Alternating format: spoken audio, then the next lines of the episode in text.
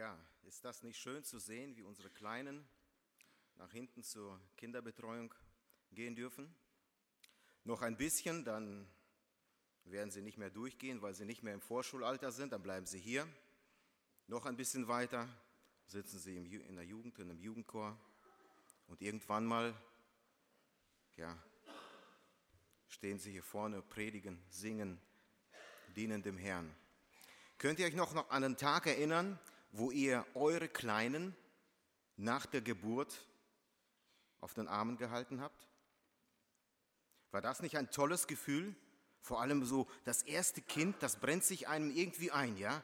Man hält dieses Kleine auf dem Arm oder es liegt bei der Mutter und ein tolles Gefühl. Man war vom ersten Augenblick an verliebt. Man war bereit, alles für dieses Kleine zu geben, oder? Alles, was ich habe. Aber man hat festgestellt mit der Zeit, es kommt auch eine gewisse Verantwortung auf einen zu. Eine Verantwortung. Man ist jetzt nicht mehr nur für sich selbst und für die Frau da, man ist auch für das Kind da. Es kamen mit der Zeit auch gewisse Sorgen dazu und die Fragen nach der Erziehung. Wie erziehe ich mein Kind? Wie vermittle ich ihm die Werte, die wirklich wichtig sind? Für das Leben und natürlich auch darüber hinaus. Und wisst ihr, genau in dieser Situation befinden sich jetzt Maria und Josef.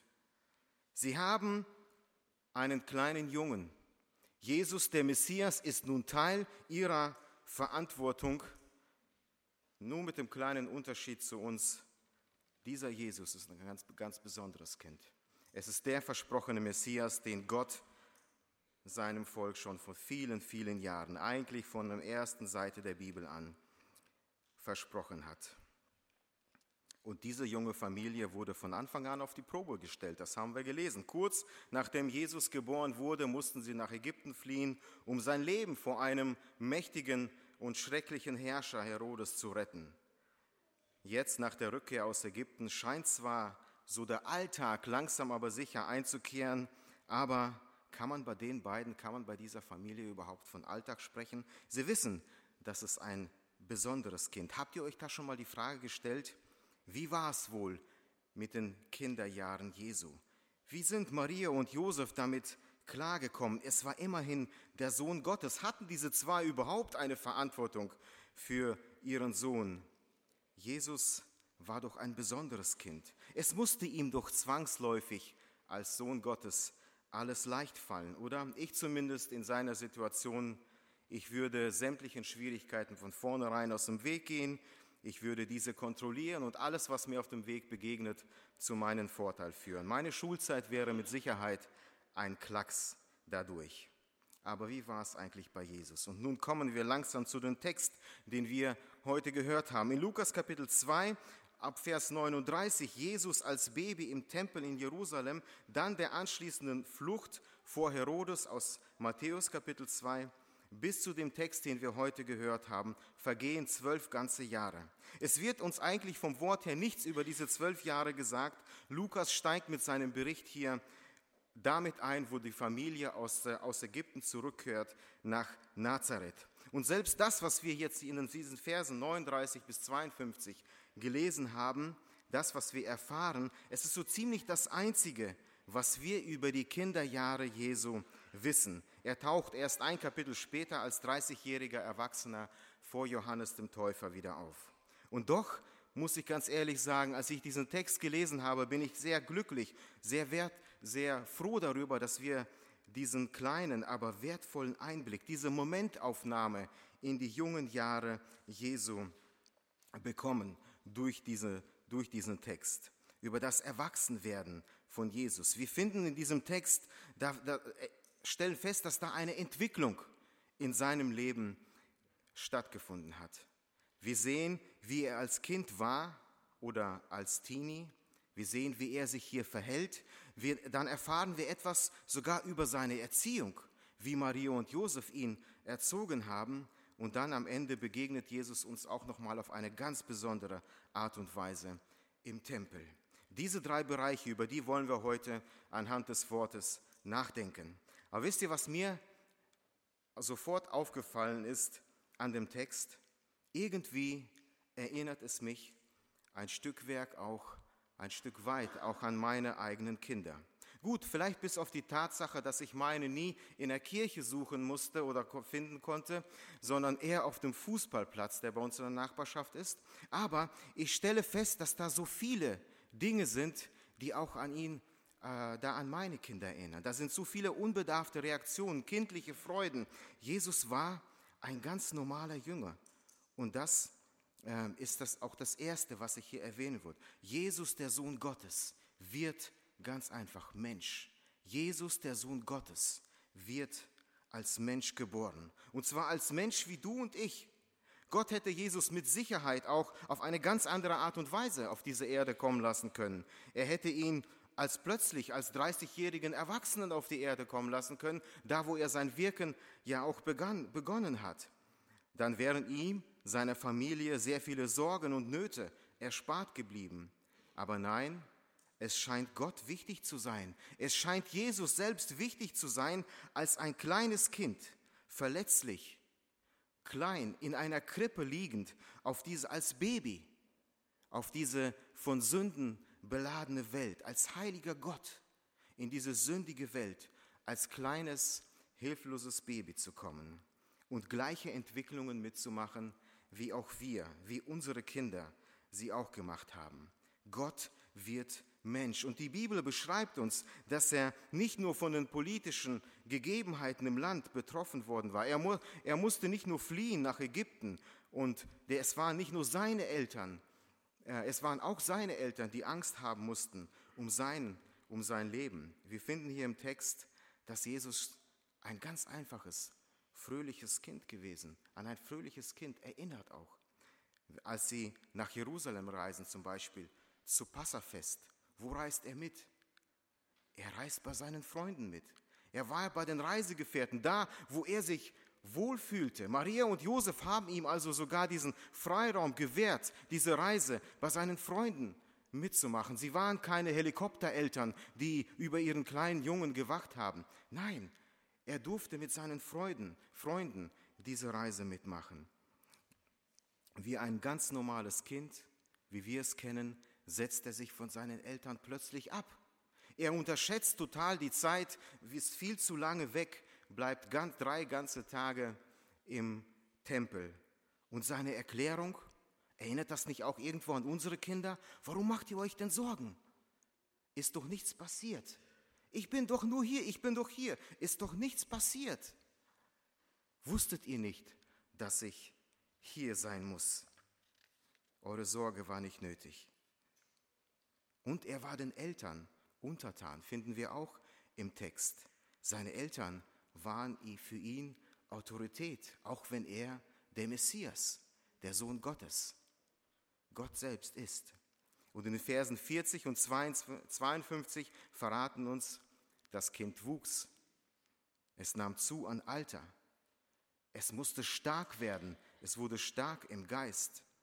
Erfüllt mit Weisheit, nahm zu an Weisheit, an Gottes Gnade war auf ihm. Er nahm zu an der Gnade bei Gott und bei den Menschen.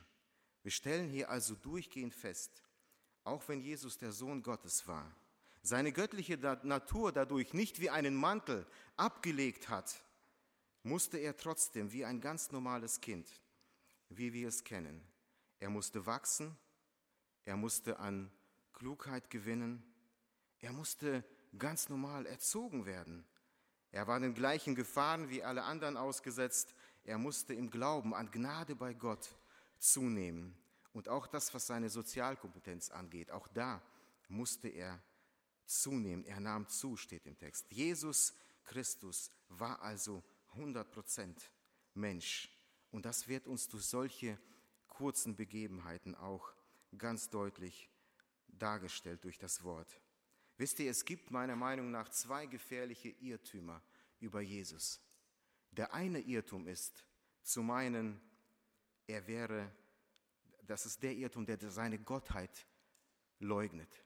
Zu meinen, er wäre nicht Gott, nicht der Sohn Gottes. Ein ganz gefährlicher Irrtum. Aber wisst ihr, genauso gefährlich ist es zu sagen, Jesus ist niemals 100% Mensch geworden. Er hatte zwar irgendwo eine menschenähnliche oder für uns menschliche Gestalt, aber er ist nie wirklich Mensch gewesen. Zwei ganz gefährliche Irrtümer, denn beides wird dem Plan Gottes mit Jesus Christus nicht gerecht. Er musste Mensch werden, ein Mensch wie du und ich. Ihm wurde nichts in die Wiege gelegt in dem Sinne von, er konnte ja gar nicht sündigen. Nein, er war als Mensch auch in der Lage, der Sünde nachzugeben. Sonst hätte der Teufel ihn doch damals in der Wüste niemals versucht. Matthäus Kapitel 4 lesen wir. Deswegen sagt der Hebräerbrief über ihn, wir haben nicht einen Hohepriester, der nicht mitleiden könnte mit unseren Schwachheiten, sondern einen, der in allem versucht worden ist, in ähnlicher Weise wie wir, doch ohne Sünde. Vielleicht sitzt du heute hier und hast das Gefühl, dass du ganz alleine dastehst. Nicht nur enttäuscht und verlassen von Menschen, sondern hast heute das Gefühl, Gott hat dich verlassen, Gott versteht dich nicht, Gott hat keine Ahnung, wie du dich heute fühlst. Du fühlst dich alleine weil da einige Dinge in deinem Leben vielleicht sind, die nicht so gelaufen sind, wie du es gerne hättest, die dir das Leben schwer machen, die sogar Gott weit weg zu sein scheinen von dir. Wisst ihr was? Das Interessante ist, Jesaja 53 beschreibt uns, dass genau das Gleiche dachten die Menschen über Jesus. Wir sahen ihn, aber wir sahen eine Gestalt, die uns überhaupt nicht gefallen hat. Wir sahen einen, der scheinbar der verachtet, verlassen war von Menschen, von Gott bestraft. Wir sahen einen, von dem man sich weggedreht hat, wenn er einem entgegengekommen ist. Von Gott selbst niedergeschlagen und niedergebeugt, von Gott selbst bestraft. Das haben die Menschen gesehen, wo sie Jesus gesehen haben. Jesus kam auf diese Welt. Er wurde Mensch. Er weiß nicht nur, was es bedeutet, der Sünde zu widerstehen. Er weiß ganz genau, was es bedeutet, verraten zu werden, alleine gelassen zu werden, keine Freunde plötzlich zu haben. Er weiß, was es bedeutet, enttäuscht zu werden, geschlagen und sogar, was es bedeutet, angespuckt, öffentlich angespuckt zu werden. Er, der als Sohn Gottes mit einem einzigen Wort hätte seine Feinde aus dem Weg räumen können. Er macht das alles nicht. Er nimmt diesen ganze, diese ganze Erniedrigung auf sich bis an das Kreuz auf Golgatha. Philippa 2, er entäußerte sich selbst und nahm die Gestalt eines Knechtes an. Er wurde wie die Menschen in seiner äußeren Erscheinung als ein Mensch erfunden, erniedrigte er sich selbst und wurde gehorsam bis zum Kreuz, ja zum Tode am Kreuz.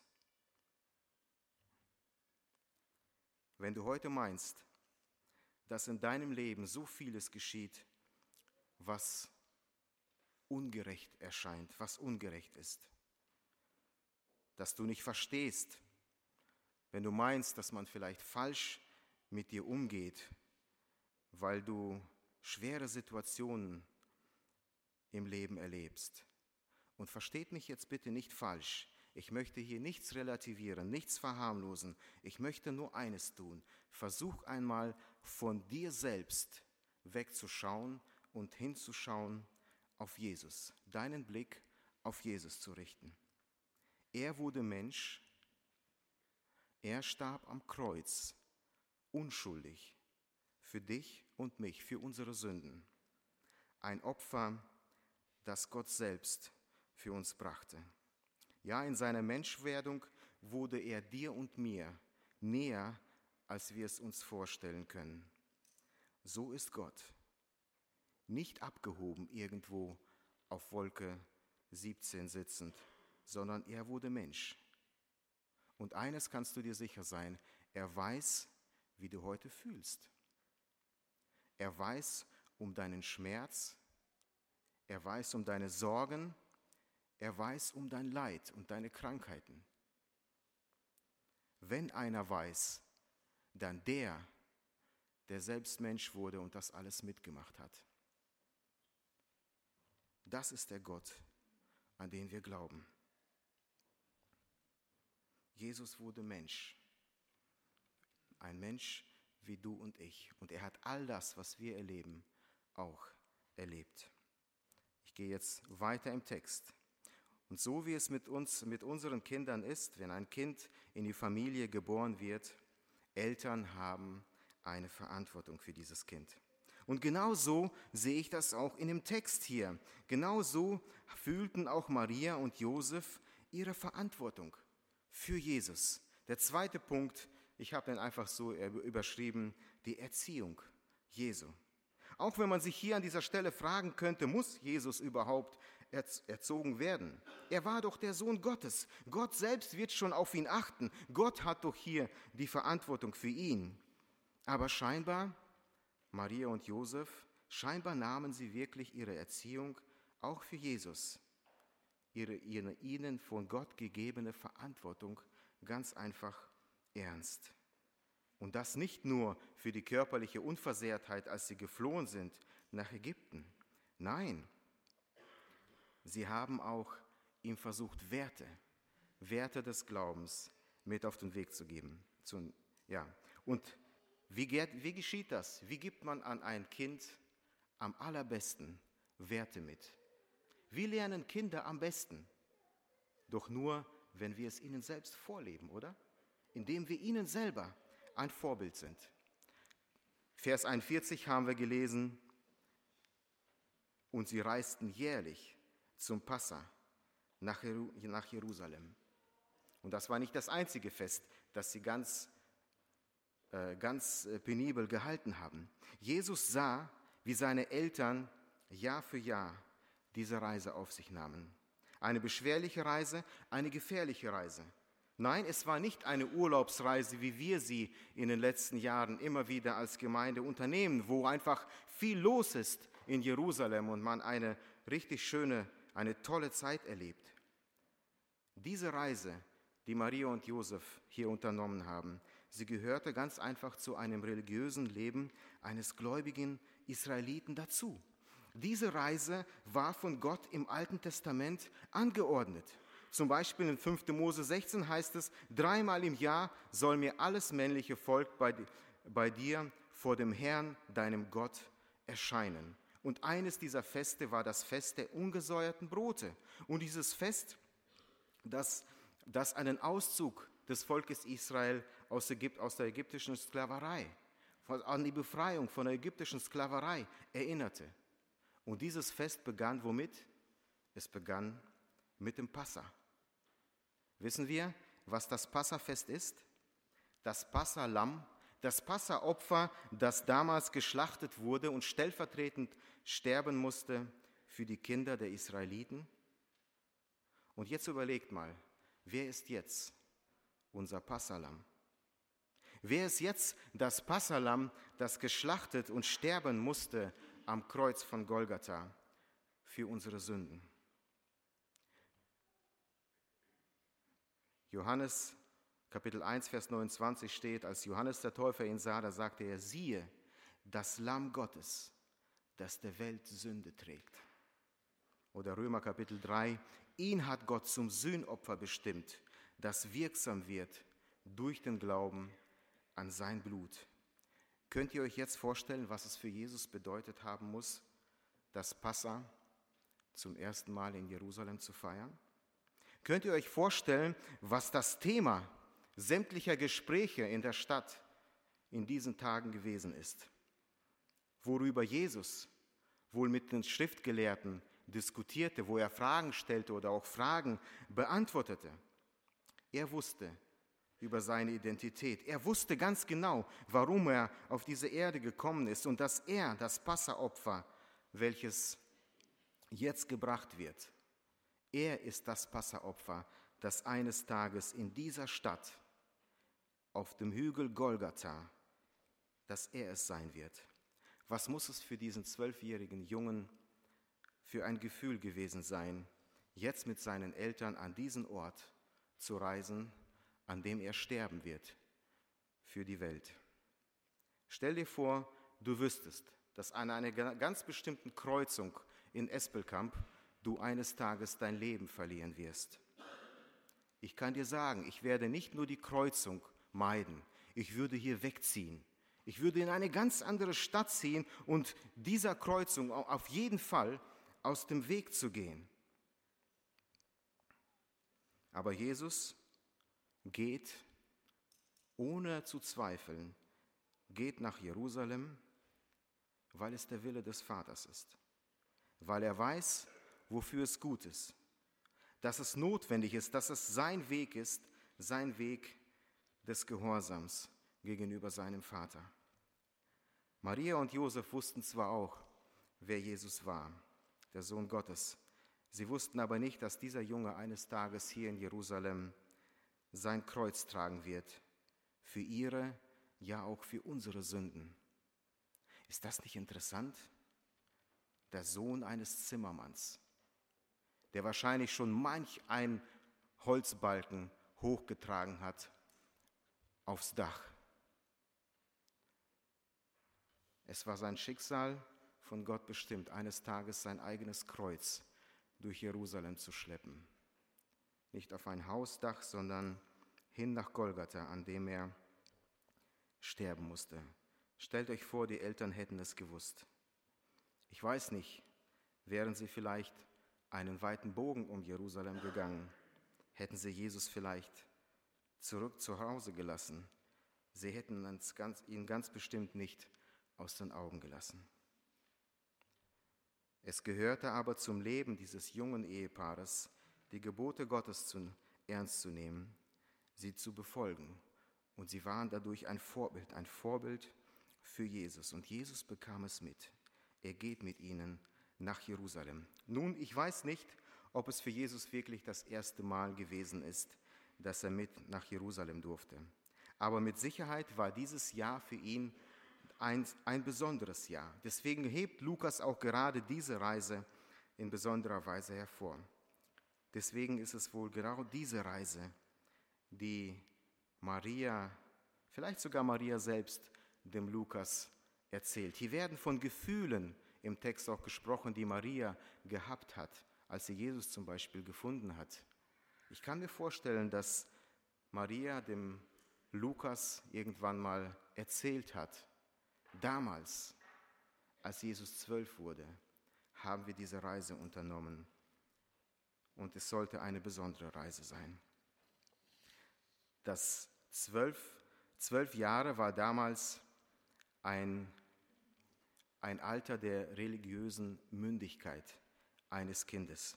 Dieses Alter hat einen symbolischen Charakter. Dieses Alter hat von hier an hat das Kind wird ein Kind erwachsen und von hier an übernimmt ein jüdisches Kind die eigene Verantwortung für, die, für seine persönliche Beziehung zu Gott. Dafür, wie man die Gebote Gottes hält, wie man sie ernst nimmt, für seine Beziehung zum himmlischen Vater. Von jetzt an, ab dem zwölften Lebensjahr, äh, lassen die Eltern sinnbildlich los und das Kind übernimmt Selbstverantwortung für sein geistiges Leben. Dieses Kind wird geistlich gesehen erwachsen. Und Lukas macht dieses Erwachsenwerden Jesu, diese religiöse Mündigkeit durch ein kleines Wortspiel, auch in unserem Text sogar deutlich. Bisher schrieb er immer wieder das Kind Jesus. Von jetzt an wird aus Kind Knabe oder Jüngling. Und Maria und Josef nehmen aus diesem Grunde auch diese Reise für, mit Jesus sehr, sehr ernst. Jesus musste mit, denn sie wissen, dass es für ihn eine besondere Reise ist. Sie lassen hier symbolisch auch wirklich ein Stückwerk los in ihrer Erziehung. Jesus muss Verantwortung übernehmen, Verantwortung für sein eigenes geistliches Leben, für seine Beziehung zum Vater. Sie haben ihn bis geführt. Sie haben ihn bis zur religiösen Mündigkeit ein gutes Vorbild gelebt. Sie haben nach bestem Wissen und Gewissen gehandelt. Jetzt wird auch Jesus erwachsen. Er muss Verantwortung übernehmen. Liebe Eltern, die ihr vor vielen oder weniger Jahren euer erstes Kind im Arm gehalten habt. Ich habe euch vorhin ganz am Anfang gefragt, könnt ihr euch an das Gefühl erinnern? An das Gefühl erinnern, euer Baby zum ersten Mal im Arm zu halten. Darf ich euch fragen, was aus diesem Gefühl geworden ist? Darf ich euch fragen, was aus eurem kleinen Baby geworden ist? Darf ich euch fragen, was aus eurer Verantwortung für dieses Baby geworden ist? Aus unseren guten Vorsätzen, diesem kleinen, dem schönsten Geschöpf, das Beste, was ich gebe, das Beste, was ich bin, zu sein. Sind wir dem als Eltern gerecht geworden? Sind wir uns unserer Verantwortung heute als Eltern gegenüber unseren Kindern bewusst? Ist es uns bewusst, dass unsere Kinder sehen, wie wir leben? Ob wir bereit sind, nach Jerusalem zu reisen und mitzugehen, dahin zu gehen, wo gebetet wird, dahin zu gehen, wo man sich, wo man niederkniet vor dem Herrn, dahin zu gehen, wo man im Gebet ringt um das Heil unserer Kinder? Oder sehen sie uns immer nur in Nazareth dasitzen, da wo es gemütlich und warm ist? Erleben es unsere Kinder, wie unser Herz schmerzt um ihr Seelenheil. Nehmen wir diese Verantwortung ernst für unsere Kinder. Ich darf heute von Maria und Josef lernen. Sie haben den Sohn Gottes als Sohn, als kleines Kind. Und selbst für ihn, wo sie, wo sie meinen könnten, da ist alles klar, da wird schon alles glatt laufen. Sie nehmen es ernst, sie nehmen ihm, sie leben ihm ein gutes Vorbild. Wisst ihr was? Ich glaube, die Kinder haben das Recht, uns Fragen zu stellen. Uns Fragen zu stellen, Papa, warum sitzt du heute hier? Die Gemeinde trifft sich doch. Willst du nicht mit der Gemeinde beten? Wisst ihr, eigentlich ist es mir leid, immer wieder so an den Mittwoch zu erinnern, ja? Aber glaubst du wirklich, wenn du das Gebet mit der Gemeinde nicht pflegst, dass deine Kinder dumm und blind sind, dass sie das nicht sehen? Glauben sie, glaubst du, sie sehen nicht, was für Bücher wir lesen, wenn wir am PC sitzen und was für Computerspiele wir als erwachsene, verantwortung tragende Menschen vielleicht auch spielen? Ist das normal? Glauben wir wirklich, unsere Kinder sehen das nicht? Ist es uns bewusst, welche Verantwortung wir haben in der Erziehung für unsere Kinder? Wir haben die Verantwortung, sie dahin an das Kreuz zu bringen. Wenn sie davor stehen,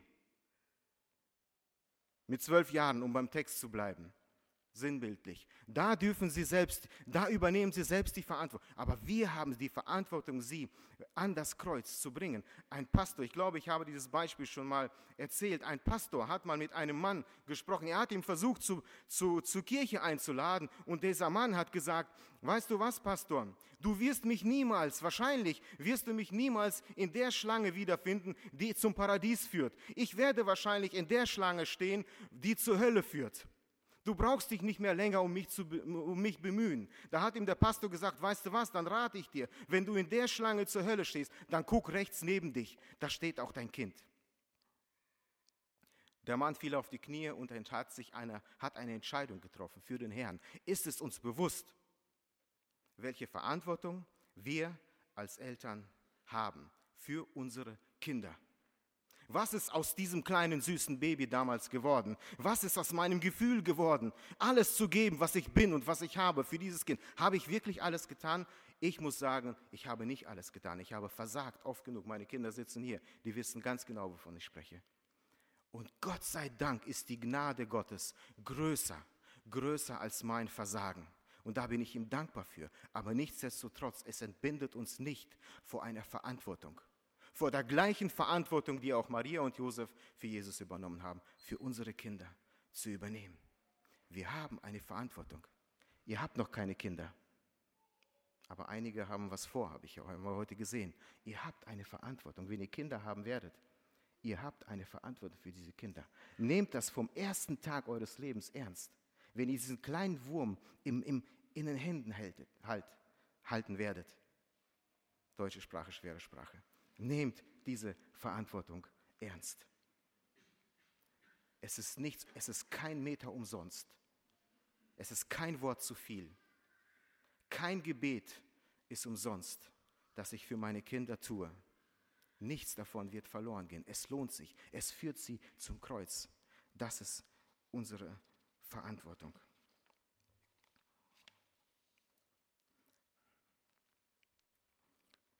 Maria und Josef nahmen ihre Verantwortung ernst, trotz der Tatsache, dass Jesus Christus der Sohn Gottes ist. Aber, und jetzt komme ich langsam aber sicher zu meinem dritten Punkt. Sie lebten ihm zwar ein Vorbild, Jesus wurde in den Werten ihres Glaubens auch erzogen. Aber wie wir alle wissen, nehmen unsere Kinder manchmal auch das Zepter selbst in die Hand. Sie überraschen uns.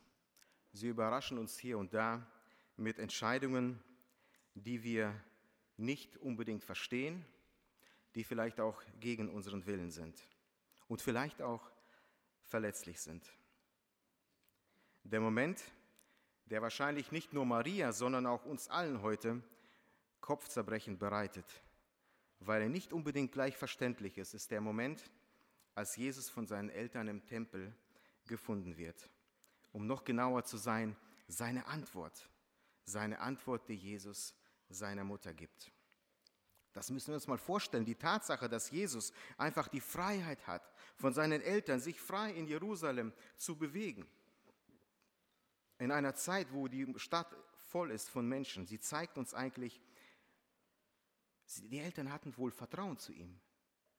Wahrscheinlich war Jesus ein Mensch oder, oder, ein Junge, der, der nie die Eltern enttäuscht hat. Sie haben einfach nicht damit gerechnet, dass hier etwas passiert, was sie nicht erwartet haben. Nicht, dass er sich alleine in Jerusalem bewegt, sondern dass er nicht rechtzeitig wieder zurück ist. Nicht rechtzeitig wieder zurück bei der Reisegruppe. Und jeder, der Kinder hat, er weiß, was es bedeutet, was man für Gedanken sich macht, wenn Kinder plötzlich mal eine Stunde oder zwei Stunden zu spät kommen. Ich bin mal nach Hause gekommen, da saß mein Vater, halb verschlafen, der kaum, kaum reden konnte, so müde war er. Er sagte, ich wollte nur mal sehen, wann du so nach Hause kommst. Er hat sich Sorgen gemacht. Ich weiß noch, wo ich mein Eis bekommen habe, am Bahnhof von Tallinn. In dem Augenblick hatte ich nur das Eis. Ich habe vergessen, dass wir einen Zug erwischen mussten, dass ich bei meinen Eltern zu bleiben hatte, dass ich auf vieles aufpassen musste, bis mich plötzlich von hinten die Hand meines Vaters packte, mir das Eis aus der Hand gerissen hat und es unter den Zug schleuderte. Ich wusste, mein Vater hat sich wohl wirklich Sorgen gemacht. So ähnlich mussten sich Maria und Josef gefühlt haben. Sie suchen Jesus. Sie suchen ihn tagelang und nach drei Tagen finden sie ihn und er sitzt da seelenruhig im Tempel und unterhält, unterhält sich mit einigen Schriftgelehrten oder Pharisäern. Er hat geistliche Gespräche geführt. Was muss das für ein Bild in den Augen der Maria gewesen sein? Das Erste, was Maria macht, ist genau das, was wir alle wahrscheinlich von einer Mutter erwarten würden. Sie gibt ihren Gefühlen freien Lauf und es klingt einfach nur nach Vorwurf. Wir suchen dich hier mit Schmerzen. Und du? Warum hast du uns, deinem Vater und mir, das angetan? Es ist ein Vorwurf. Und Jesu Antwort, weshalb habt ihr mich gesucht? Wusstet ihr denn nicht, dass ich in dem sein muss, was meines Vaters ist? Jesu Antwort ist seinerseits auch eine Frage. Was geschieht hier? Warum, warum macht Jesus so etwas? Wer hat sich diese Frage von uns schon mal nicht gestellt? Er muss doch wissen, dass sich seine Eltern Maria und Josef Sorgen gemacht haben. Ist er hier einfach nur trotzig, wie ein Teenie, wie wir das so kennen? Ist er unhöflich seinen Eltern gegenüber? Hat er jetzt gegen das fünfte Gebot verstoßen, seine Eltern zu ehren? Aber wisst ihr, warum Jesus das macht, und das ist der dritte Punkt meiner Predigt. Jesus lebt in der Abhängigkeit seines Vaters. Jesus lebt und handelt ganz einfach in der Abhängigkeit von seinem Vater. In seiner Antwort, die uns alles andere als höflich erscheint, zumindest seinen Eltern gegenüber, ähm, ist erst einmal seine Verwunderung über seine irdischen Eltern zu hören. Wusstet ihr denn nicht? Und warum wusstet ihr nicht? Wusstet ihr nicht, dass ich in dem sein muss, was meines Vaters ist? Ich kann doch eigentlich gar nicht woanders sein. Ihr hättet mich gar nicht woanders suchen müssen. Ihr habt doch meinen Blick auf Gott gerichtet. Ihr habt mir ein Vorbild gelebt und hier bin ich, da wo ich sein muss, beim Vater. Bevor ich auf die Bedeutung dieser Worte komme, eine Frage an uns. Wer meint ihr, antwortet ihn, ihnen hier? Ist es immer noch das Kind Jesu, das in Bethlehem hilflos in einer Krippe liegt? Wisst ihr, auch wenn Lukas hier ganz doll Wert darauf legt, uns darzustellen, dass Jesus 100% Mensch geworden ist, in dieser Antwort ist ganz deutlich seine göttliche Autorität zu hören. Das ist nicht die Antwort eines hilflosen Kindes, Jesus. Nein, es ist die Antwort des Sohnes Gottes, Jesus Christus. Hier kommt ganz deutlich seine göttliche Natur zum Vorschein. Es ist nicht das hilflose Jesuskind. Es ist der Sohn Gottes. Es ist unser Schöpfer, der von sich selbst gesagt hat, wer mich sieht, der sieht den Vater. Ich und mein Vater, wir sind eins. Jesus löst sich hiermit mit dieser Antwort, Jesus löst sich deutlich von von seinem irdischen, nicht von seinem irdischen Vater. Nein, er löst sich von dem irdischen Bild der Familie. Er sagt hier nicht, er sagt hier auch nicht, unser Vater. Ist euch das aufgefallen? Wusstet ihr nicht, dass ich in dem sein muss, was unseres Vaters ist? Nein, er sagt, was mein Vaters ist. Er spricht von seinem Vater, von einer persönlichen Beziehung. Jesus, es wird deutlich bei ihm, wonach sein Blick gerichtet ist. Ich muss da sein, wo mein Vater, wo Gott ist. Jesus kannte seine Identität. Jesus kannte seine Berufung, wozu er auf dieser Erde war. Seine Eltern kannten es nicht wirklich. Wisst ihr, ich glaube, das ist der Grund, warum Maria all diese Worte in ihrem Herzen behalten hat, wie es hier, hier in unserem Text auch steht. Sie hat es nicht vergessen. Trotzdem, dass sie es nicht verstanden hat, sie bewegte, sie bewegte diese Worte in ihrem Herzen. Sie hat wahrscheinlich hier langsam angefangen zu verstehen, dass sie hier von anfangen muss, loszulassen. Jesus loszulassen. Er geht seinen Weg. Jesus muss sich höheren Zielen widmen, als Maria es gerne hätte.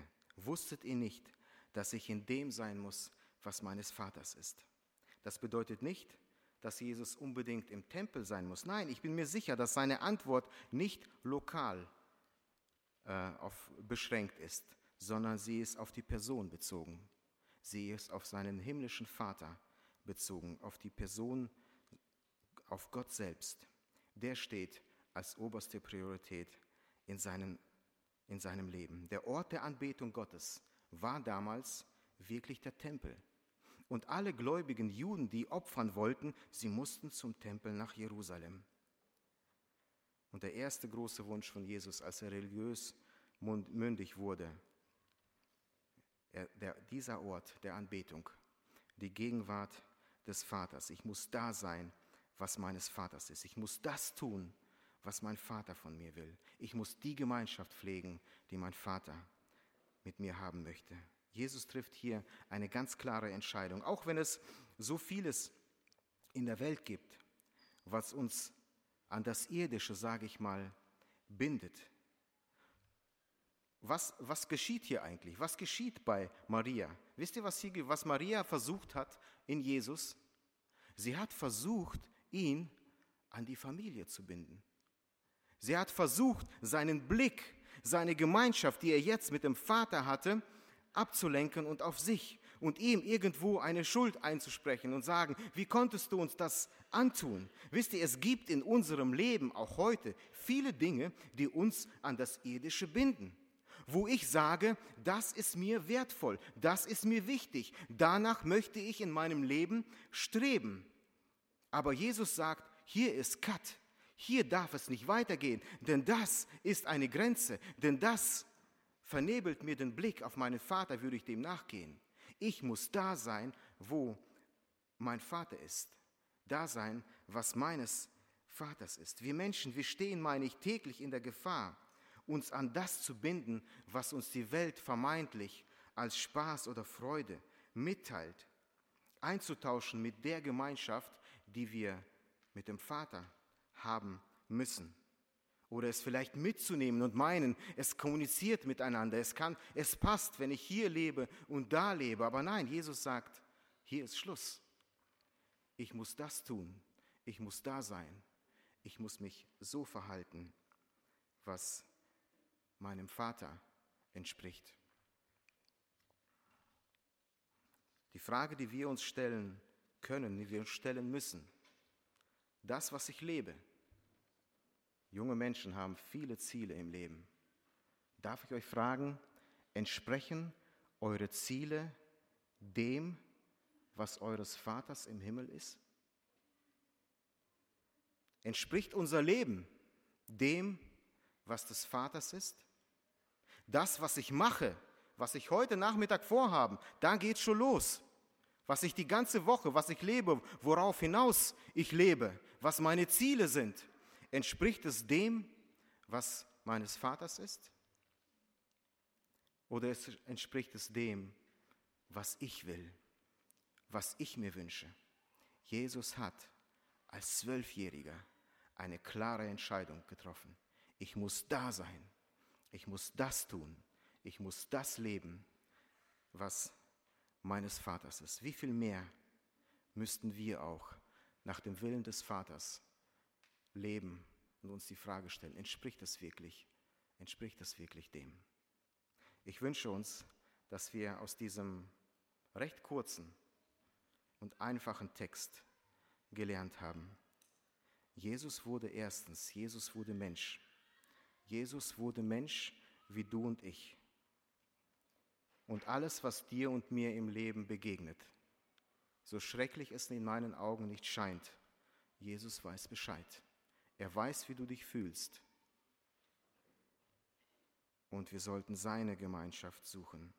Er wurde Mensch, um uns zu retten, um für uns auf Kreuz von Golgatha zu sterben, um für unsere Sünde als das Passa-Opfer ein für allemal zu bezahlen. Dafür wurde er Mensch. Zweitens, auch Jesus wurde Glauben von seinen Eltern vorgelebt. Sie waren gute Vorbilder für ihn. Lasst uns unsere Kinder ein gutes Vorbild sein. Lasst uns unsere Kinder zum Kreuz führen. Wenn deine Kinder noch klein sind, sei umso glücklicher, du hast noch ein paar Jährchen. Lasst uns sie zum Kreuz führen wo sie geistlich mündig für sie ihr eigenes Leben Verantwortung übernehmen können. Und lasst uns als drittes und letztes, lasst uns wie Jesus in der Abhängigkeit leben zum himmlischen Vater. Das ist am Ende das, was für die Ewigkeit, was für unsere Rettung notwendig ist. Das ist das, was zum Ziel führt. Ich wünsche uns Gottes Segen im Nachdenken über sein Wort.